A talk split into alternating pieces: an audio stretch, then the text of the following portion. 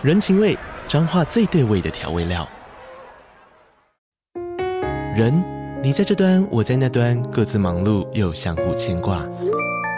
情，街角的吵杂声传递温暖与思念。味，是从每一个转角飘出的乡愁。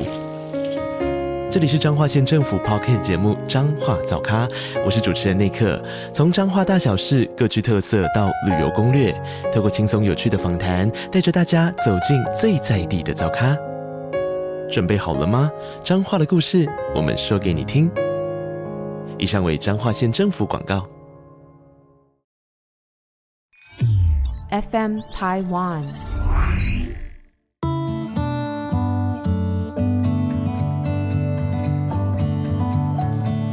各位听众，大家好，欢迎收听《心理不用学》，我是陈永怡。你今天好吗？有的时候，当人家问我这个问题的时候呢，都带着一些。我觉得啦，哈，有一些面部表情是让我在想说，他为什么问我今天好吗？主要的原因呢，是因为有的时候呢，以这个临床心理师来讲，他们常常都觉得说，哦，我的职业是人家倒垃圾给我，这样我怎么可能好？一天到晚收人家的垃圾，所以他们都抱着很质疑的态度说，你今天好吗？其实我大部分的时候都还不错，那有的时候呢，有一些呃父母啊，会很担心小孩将来想要走心理师这一行，然后就会问我说：“哎。”怎么办呢、啊？呃，这个将来他的职业哈，如果都是一天到晚听一些负面的东西啊，呃，会不会对他有不好的影响？那其实呢，在这一方面，我会觉得这个是在个性上哈，是我觉得是会有差别。呃，有些人的性格是很容易被别人的状态拖下去，而且无法自拔的话，自己拔不出来的话，我觉得可能就不是很适合这个行业。那我当初走。入这一行啊，其实也是误打误撞，我也没有做什么事前的评估啊，然后做一些我自己的心理测验啊，知道我适不适合走入这一行，就懵懵懂懂的就走进来了。其实那时候主要是因为我其他想念的东西、想做的事情都没这天分。那这个想要当医生哦，物理、化学、生物通通不行啊，想要做那个工程师啊，数学就不行，理科不太行。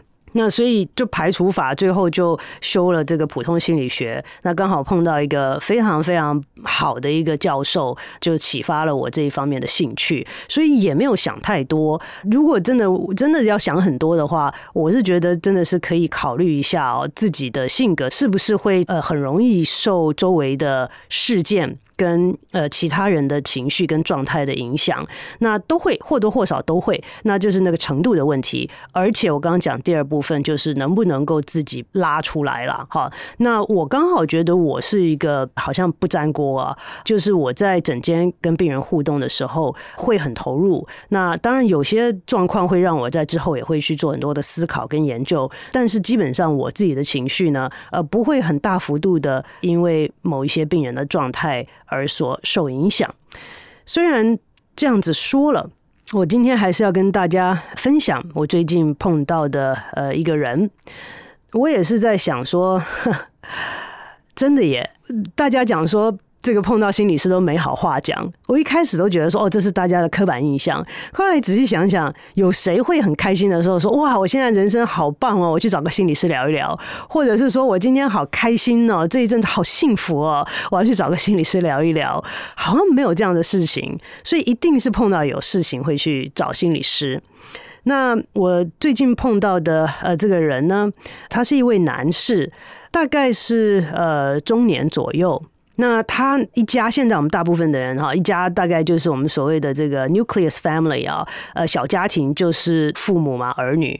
他的父母年纪大了，然后他跟他姐姐感情非常好，所以他们的 nucleus family 四个人感情都非常好，各自都有结婚哈，他姐姐有结婚，他也有结婚这样子。父母在台湾，那他跟他姐姐是在美国。在最近的时候呢，他姐姐就突然被诊断是癌症的。末期，呃，而且是非常非常这个 aggressive 的 cancer，就是恶化的很快。这个爸爸，好，他们的父亲就是很疼女儿的那种，你知道吗？哈，所以跟他女儿感情也真的是特别特别的好。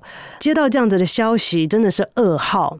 那父母当然就是非常的焦急，要赶快打包，好，就是赶快奔去美国跟他们的女儿在一起。那在这个忙碌的当中呢，爸爸就在呃市场的时候买东西的时候呢，不小心跌了一跤。其实跌这一跤的本身呢还好。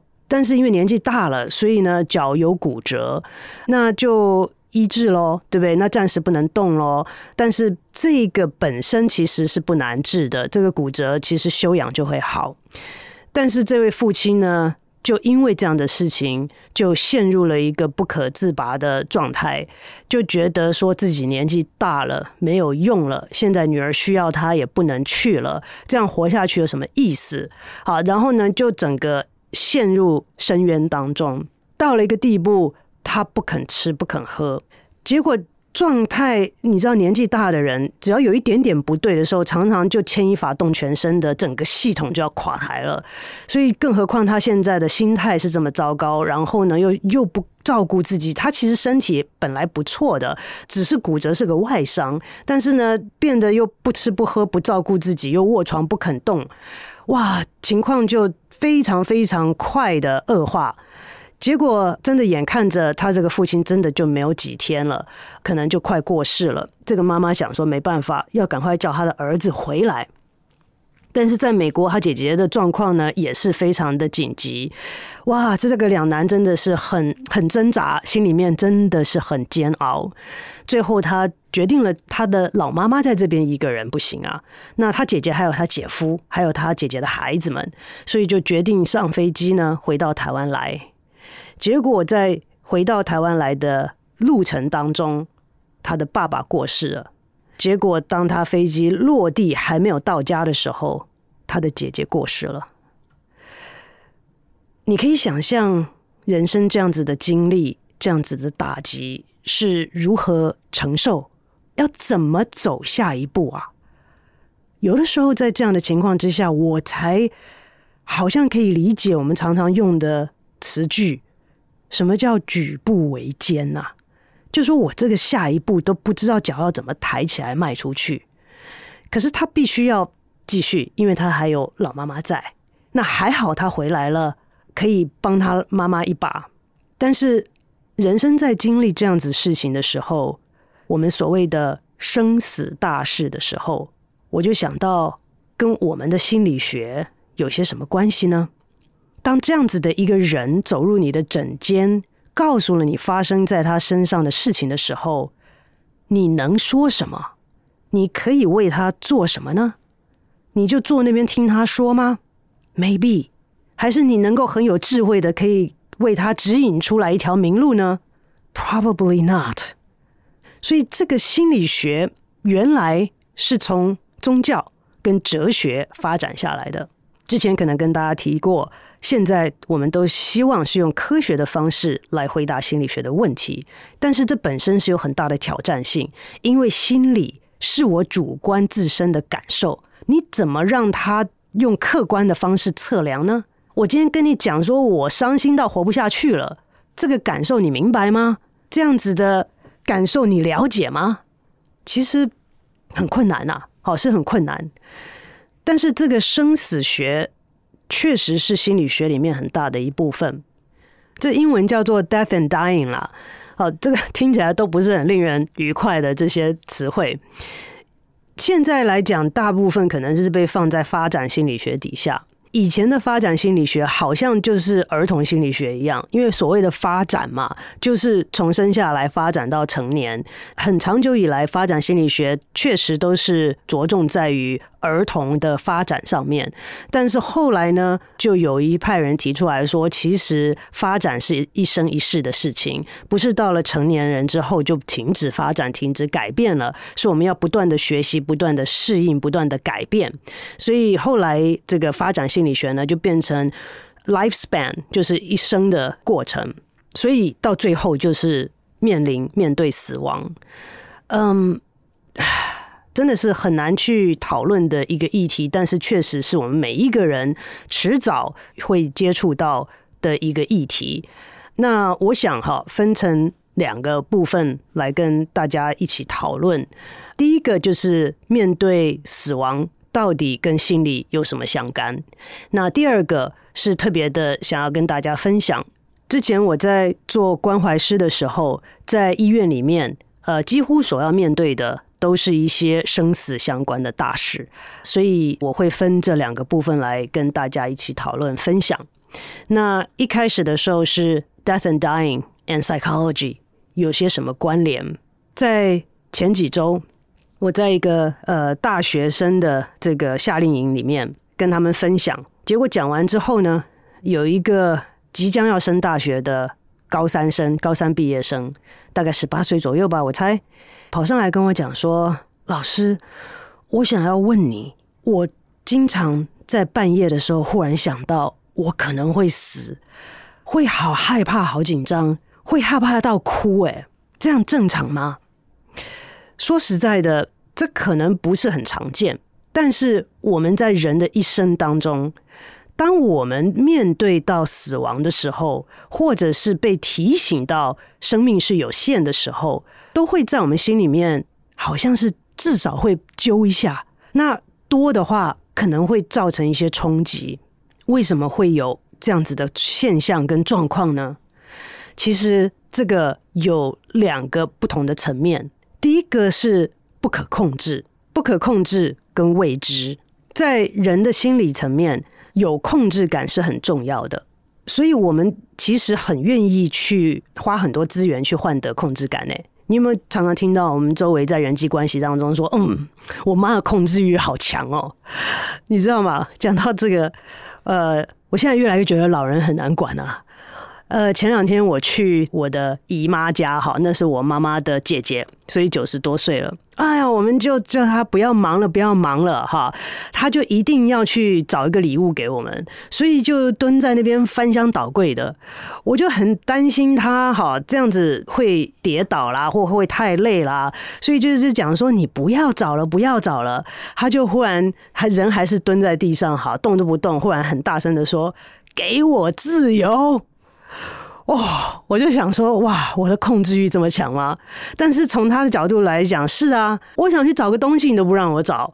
啊，其实我们或多或少在我们的生活当中，在环境里面，都会希望能够有可预测感以及可控制感，这个都是很重要的。可是，在我们面对死亡的可能性的时候，这两者都没有了。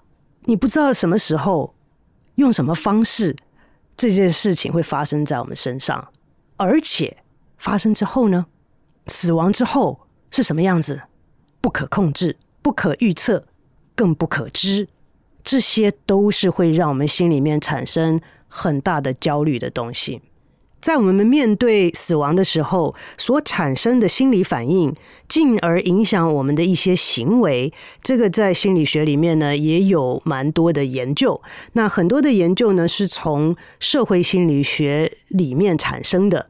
在社会心理学里面有一个很著名的理论，叫做恐惧管理理论 （Terror Management Theory）。那这个 Terror Management Theory，当然它的名字讲说是恐惧管理，它还不是 fear 哦。好，我们中文讲就是恐惧嘛，英文 fear 它的程度还不如 terror。terror 是非常极大的恐惧，好，叫做 terror。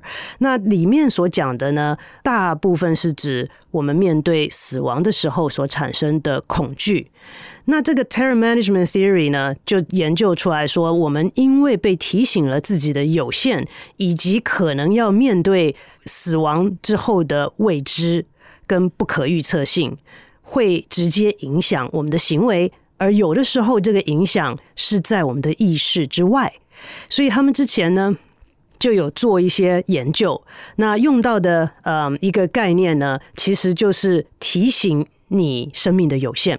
提醒你可能会死哦，那这个英文叫做 mortality salience，呃，中文翻成死亡凸显性。好，死亡凸显性，我理解 mortality salience 的意思就是说，我们意识到我们的有限。我们意识到我们会死这件事情有多强烈，好，有多强烈那个 salience。那所以他们做了呃这个实验呢，就是对于一些法官，好，把法官分成两组。那有一组就是提醒他们死亡，他们可能面临到死亡；另外一组没有，然后叫他们去。判断一些案例，那这些案例呢，有各式各样的案例啦。那他怎么提醒你会可能会死呢？其实，在社会心理学底下，哈，我觉得很有趣的一点是说，你做研究的时候要非常有创意，因为你不能直接去问人家嘛。像社会心理学底下有一些议题，好是什么偏见啦，好或者是呃这个刻板印象啦，或者是歧视啊这些事情。那如果我直接去问你说，哎，你会不会很不喜欢原住民啊？或者是在美国问你说，你是不是觉得黑人都很笨啊？哎，你直接这样子去问他，谁会跟你讲说，嗯，我也这样觉得啊？所以他们一定要用一些非常有创意的方式，间接的去测量这些东西。Mortality salience 也是一样的，所以他们就会跟这些呃这个法官啊讲说，我们要做一些实验，那有很多很多的心理测验，麻烦你填一下。他们会给他们填很多的测验，但是就会统称说是心理性格测量这样子哈。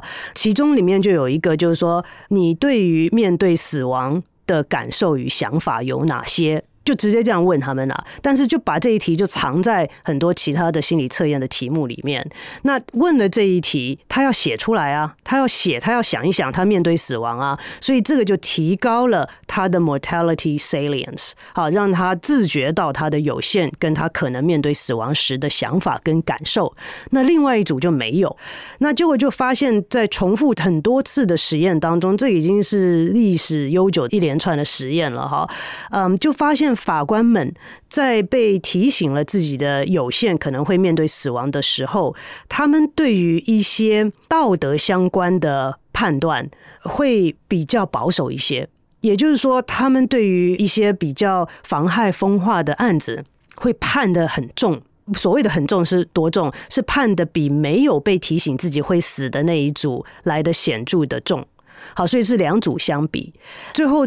大家的结论呢？好，就是说我们在没有意识到的情况之下，当我们被提醒到了可能面对死亡的时候，其实会影响我们的判断、我们的决策以及我们的行为的。所以，这个在我们的心理状态来讲，其实是一个蛮大的影响。面对未知的是一个影响。那我刚刚讲到还有另外一个层面嘛，就是失去我们所爱的人，这个是另外一个层面。当我们在被提醒死亡的存在、生命的有限的时候，除了我们自己的死亡之外，我们在面对失去亲人挚爱的时候，那样子的悲伤跟痛苦，又是另外一个层面。这个就比较属于依附性，我们心理学里面讲的依附性。那依附性是什么呢？它原来的一开始是在形容。主要照顾者跟孩子之间的一个关系。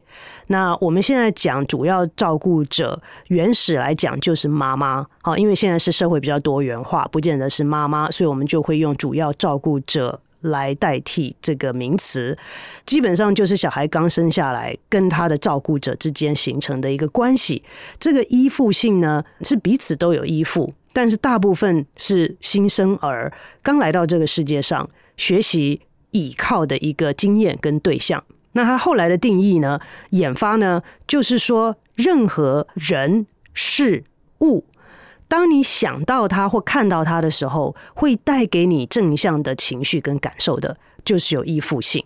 所以大家可以想象到，后来的演变其实不见得是要是人呢。好，有些人在做某些事情的时候，或者是这个宠物是一定有的，甚至其他没有生命的东西，我们可能都会产生依附性。特别是在我们感觉到有挫折或者是伤心难过的时候，你看到它，你就会感觉到欣慰，感觉到幸福，感觉到开心。好，那这个就是。如果有这样子的感受，就是你跟他之间有这个依附性了。那可想而知，当你有依附性的人事物不在的时候，心里面所感受到的就是一个 loss。我们所谓的失去的东西，就是心里面少了一块。原来有东西在那边，让你觉得充实，让你觉得满足。结果这个东西一下子被抽走了。是一个 loss，这样子的一个呃，我们所谓的 grieving 的 process，好，你要去适应失去你所依附的人事或物，都是在心理适应上面一个非常大的挑战。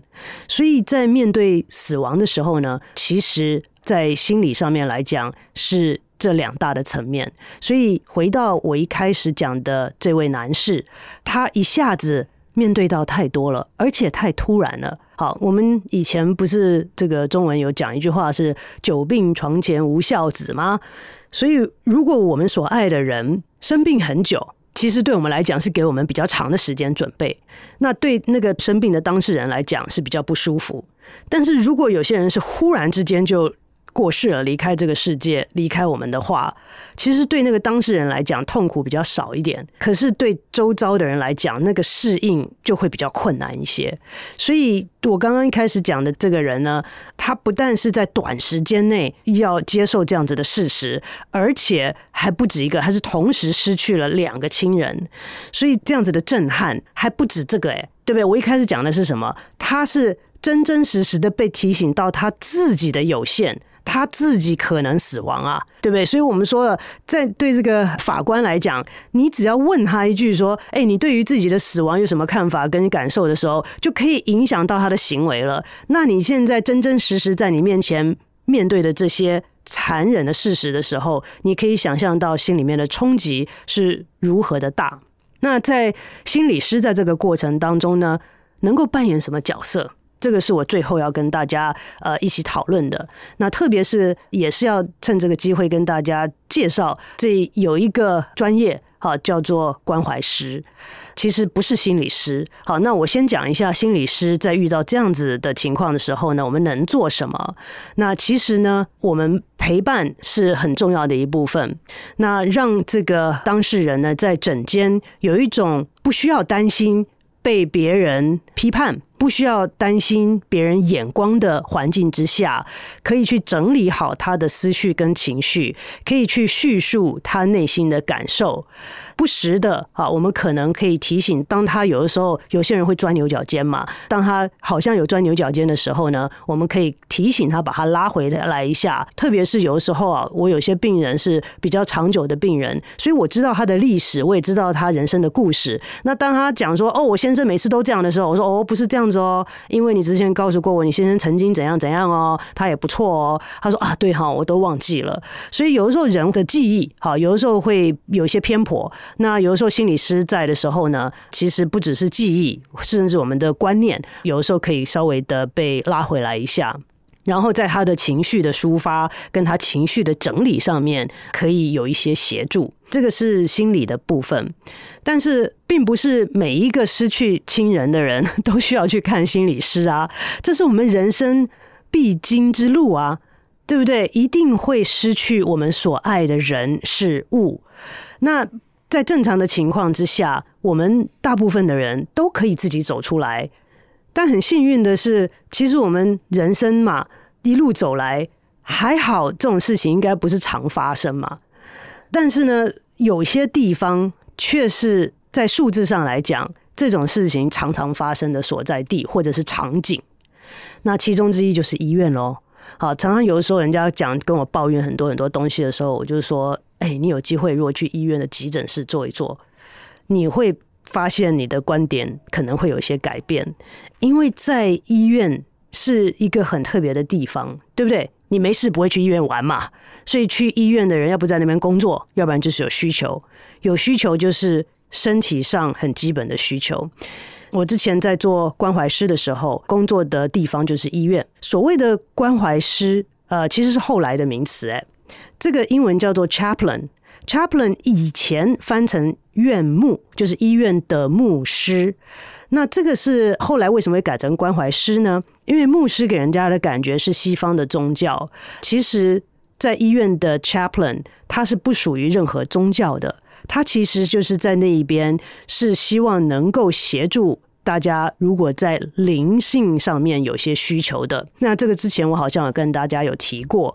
那 chaplain 这个字，在过去很多人可能听过，是在电影里面，就是在打仗的时候，有些战场上面有人要阵亡了，快要死了，就赶快去找 chaplain。chaplain 也就是呃军队里面的关怀师，以前可能翻作军队里面的牧师，他们的功能是一样的。好，所以只是一个是在军队里面，一个是在医院里面。这个关怀师，我觉得是一个非常非常特殊的一个专业。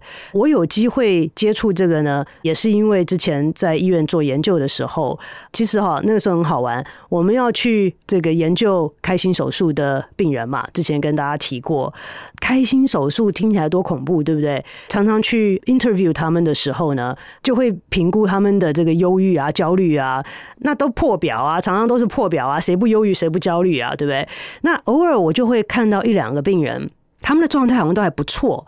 那有些人就有提到说，那个医院的那个关怀师，好 chaplain，有给我很大的帮助。那我以前想说，哎，我知道 chaplain 是什么，那是他们到底在做什么？为什么会给他们一些帮助呢？我就才在医院里面去寻找，就是说，哎，有一个关怀师的部门，哈，这个 Department of Chaplaincy，那我就去这个了解，去询问，那到最后也去问他们说，哎，我可不可以加入你们的队伍？要经过一些训练，好，要经过一些关怀师的训练。